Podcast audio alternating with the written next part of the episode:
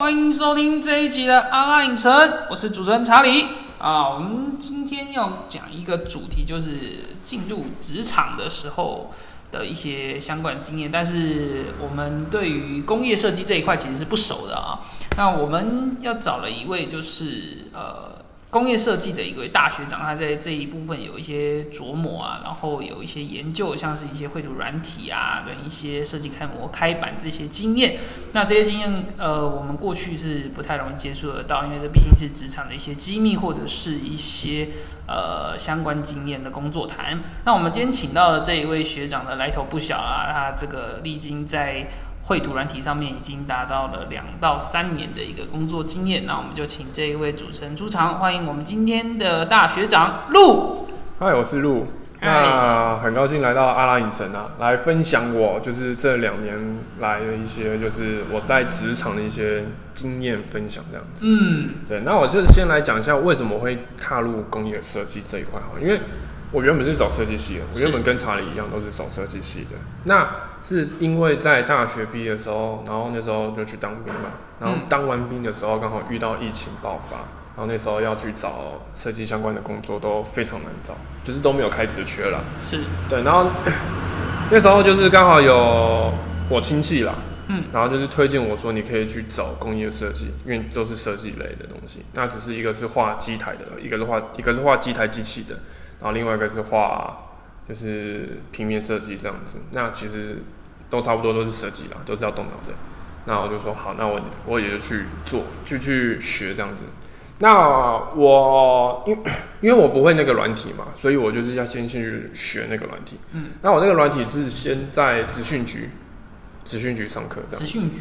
对，资讯局上课。然后我花了大概半年的时间去学这个软体这样。这个软体学会很难吗？呃，因为这个软体，我们学这个软体的原因，就是因为它不难，它好上手。哦，对，它很直觉。OK，所以就是它不用像其他的城市可能要输入城市码之类的。嗯。那它这个还有一个比较大的特色是，这个软体没有所谓的父子关系。哦，没有父子关系，没有父子关系，哦，那就是相对比较简单，就是你可以改一样东西，可是你不会影响到整个东西。哦，对，它就是比较容易、比较好上手的。嗯，对。那我在就是在职训局，就是花了半年时间，然后也有考到了证照这样子，然后就是去，后来就是上完要结训前，然后就是有丢履历，然后去面试，然后也到了我就就是现在我这份工作这样子。OK，那他在这个你考完这个证照之后，呃，进入到职场的这个过程，他在呃面试你的时候会需要很多的作品吗？其实我们在上课的期间，其实已经就是会有累积作品了。OK，其实自己本身就有在累积作品。那其实我们工业设计其实都是画零件的，嗯，不会像是说一般的那种，不会像那种我们那种之前学的那种商业设计，你要去想海报。要去画一个三 D 的东西出来，画一个卡通人物，画一个 logo 出来。嗯，我们是我们的工业设计就是画零件，画齿轮，画齿轮，齿轮啊，或者是它就是皮带轮啊之类的东西。那我就是就是画那个机台它里面的一些小零件这样子。那我们就是，那我现在这份工作呢，其实就是把那些小零件把它组起来，变成一个完整的机器这样子。对，所以你比较就是把一个机器拆分了很多很。小细节，然后把这些小细节都绘图出来，最后可以组装成一个产品。我们应该是说，一开始的话就是一个零件，嗯，一个零件组合在一起会比较次阻力，嗯哼，次阻力。那次阻力很多个次阻力再组合一起的话叫总阻力，对，对，那总阻力就是总总成的一个机台这样子。那次阻力就是比如说可能好，比如说举例一台笔电，嗯，键盘是一个次主力。荧幕是一个次主力，是。你的主机壳是你的笔电的那个外壳是一个次主力，是。对，然后你的 P 那个主机板是一个次主力，对，那它就是每一个次主力、次主力、次主力组合起来就会变成一台完整的笔电，嗯哼，对，那其实这样的话其实会比较好让理你们理解这样子。哦，所以那你的工作除了绘图这些东西之外，还要包含到组装吗？还是组装是？组装是我们我们会有另外的人负责。那我们我主要就是负责，就是跟客户讨论说，哦，你这个机台有要加什么东西吗？有要新增什么东西吗？或者是你有什么配备想要装上去的？因为像我们一般的书，像我现在的这份公司的作品，就是嗯应该说主的机台就是比较像是输送带类的。是。那我们当然除了输送带以外，也有做其他的机台。是，对，那像也有做就是可能像是机械手臂的啊，嗯。或者像是可能就是自动化设备的。嗯哼，对，那我们其实每一家的客户，他其实除了基本我们叫标准机，嗯。除了那种标准机的东西以外，我们也是会有做一些特规的。嗯。对，那那个特规的就是要去跟不同的客户、不同的厂商嗯去讨论说，你想要加什么东西在里面，你想要加什么功能在里面，那我们就是符合去就画出来那些符合客户的想法的机构这样子。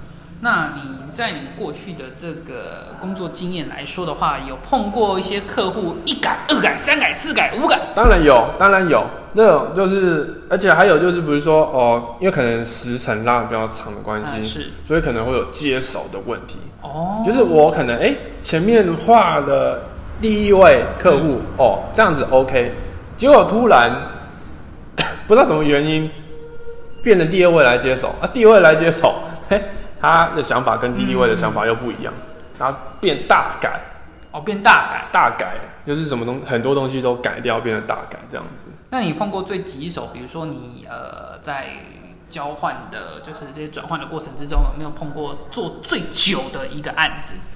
就是主要其实久不久不是我们这边的，应该是客户他那边，就是要因为客户他那边其实要跟他们的上面就是上头，啊他们其实还要去沟通，啊，可能有时候要价钱的问题，嗯然后有时候可能是机构的问题，嗯。那主要会时间的问会有时间的问题都是客户端那边，，OK。我们这边其实是还好。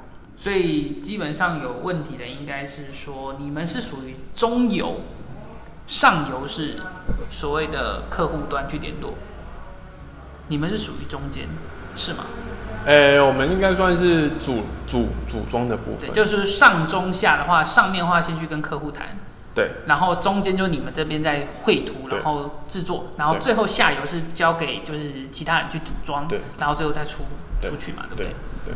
哦，那其实蛮好的这个工作的感觉。对，啊，只是因为我会比较，我这间公司是算小公司啦，嗯。中小企业啦，嗯。所以相对来讲不会像大企业就是分的那么细，嗯，就是每个部门像我们绘图啊，我们可能就是一个人全包，啊，你要设计，要去想机构，嗯。然后要去想它的一些配电的东西。OK，那可能大公司的话，它可能就是会有，就是机构就是机构就是机构的一个部门，嗯。然后你的测试就是一个测试的部门，嗯然后你的执行就是执行的一个部门。嗯嗯对，那我们小公司因为人力不够嘛，嗯，所以就通常就是会把它就是一一个人当多个人用嘛。哦，十八铜人呐，对了，铁打的身体。对，，OK。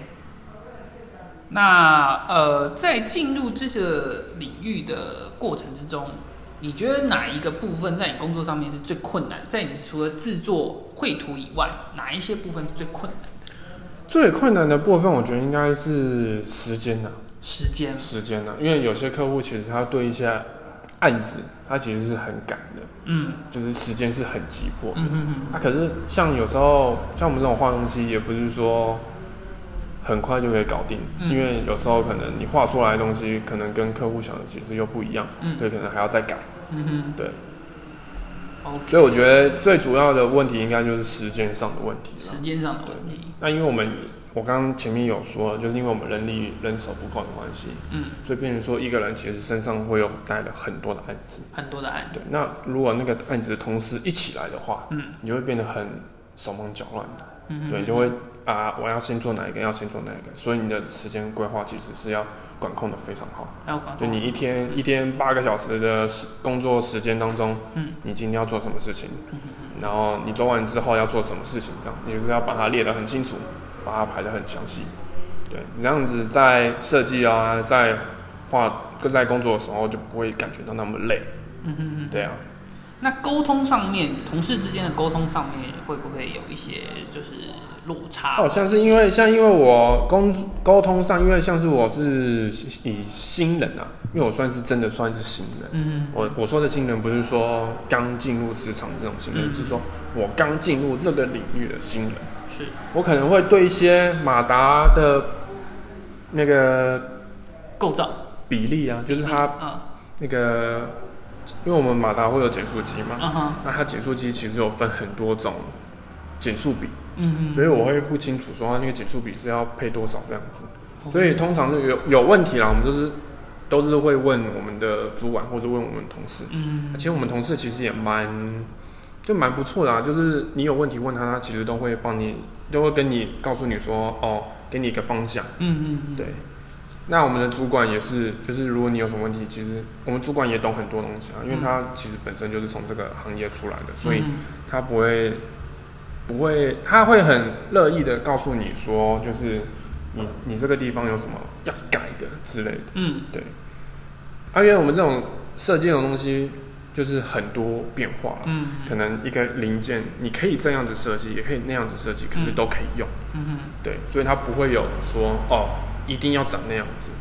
但对啊，可当然当然，大方向不会变。嗯那你可以在那个小的细节上面去做一些修整，是可以的。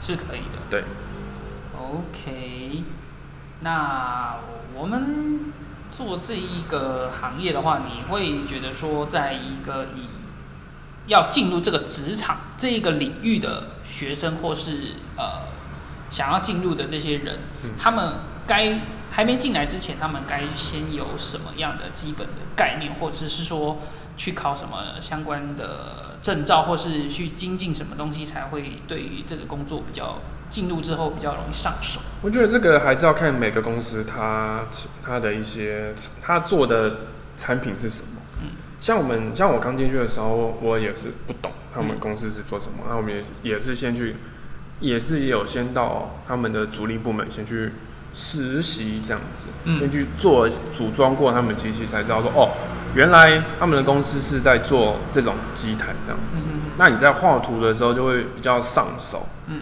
对，那我觉得主要就是还是要看，就是说你的公司啊，嗯，你的公司是做怎样子的东西。嗯。对，那如果我们是还没有设定好公司，但是就是对于这种机械的这些工艺设计比较想要研究的话，会希望他先去研究哪一部分，比如说像是图片啊，或者是机械的零件的样子或怎么样。其实我觉得不用先去做太多准备，因为我那时候其实刚进去，我也没有做太多准备，没做太多。我只是也是就是先把软体学好，因为你其实我我觉得最重要的还是软体的部分呢、嗯。你软体有了，至少你可以去画一个东西出来。，OK，对，虽然不是机台，但是你至少你可以画一个零件出来。我懂那意思，意思就是说我今天呃，基本上我是一个没有没有那个图学概念的人，那我当然了，还是你的三视图的概念还是要还是要有啦。但是我是说，我如果是一个没有图学概念的人，但是我进入到这个领域，我只要先把软体学会，大概就有五成的功夫了啦。五到六成啦，对，就五到六成，剩下就是呃，就是看公司啦。公司的一些规划跟要求，还有客户的需求，然后加上你对于设计上面的执着，对。跟呃想要去 control 一些东西，所以你才会更精进。对对哦对，哦，那我觉得我觉得工作蛮好。对了，我觉得嗯。就是先把你的程式先学好了，然后你程式学好，至少你就是你在用用软体的时候，你不会觉得害怕或怎样，嗯。你就是可以哦，至少，然后那个经理会告诉你说你要画什么东西，嗯他会给你一个东西，然后你把它画出来，就这样，然后再去修改这样子，对，OK。所以其实不用把它想的很困难或者很复杂这样。好，那这样也是给要进入这个领域的这些新伙伴们一些相关的一些经验啊。那呃，进入职场已经两到三年的大学长路，那你有没有想要就是呃，在更精进自己的能力，或者是想要换个跑道之类的？因为就像我刚刚讲的，因为我现在在这一间算是小公司嘛，那它其实人力啊、福利啊，相对来讲就不会给的那么好。嗯，所以我通我当然有想要说，就是在两年后就是转换跑道这样子，嗯，对就是换换到一间更大的公司去了。那也是这个，就是一样，也是找工业设计，只是它的软体会不一样。因为我这个算是这个软体算是中小企业在用的啦，因为它比较简单，比较好上手，所以通常都是找一些这种新人，职场新鲜人。嗯对那当然，就像剪接软体一样，嗯，可能威力导演或者是眉飞色、眉飞社五没没色，嗯，对，它那种都是比较简单的一些剪接软体。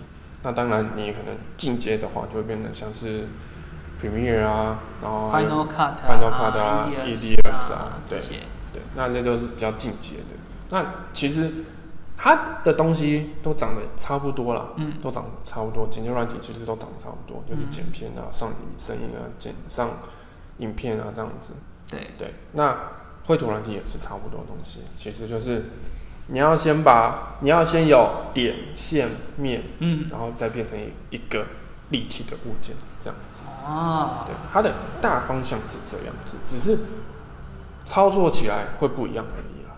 对嗯嗯嗯，那其实有了现在有了我现在学的这个软体之后，我再之后再去学其他软体的话，会比较好上手，会比嗯较好上手。会比较好上手对，，那也学学的也不会比较，也会比较快啦，因为你已经有概念了。嗯，对对对，好那其实是对于这样的一个想法跟这个经验谈，其实是一个不错的。那如果你你想要学工业软体的话，我建议就是先从 SolidWorks 开始学啦。沙利沃克，对，因为它是最简单的啦，它是最好上手的软体了。对那我们的听众、观众朋友们，呃，如果想要往工业设计发展的话，可以往先往 SolidWork 这一部分先去精进琢磨一下。那我们今天很感谢陆跟我们分享的这个职场经验的这个过程，嗯这些是很谢谢你的时间。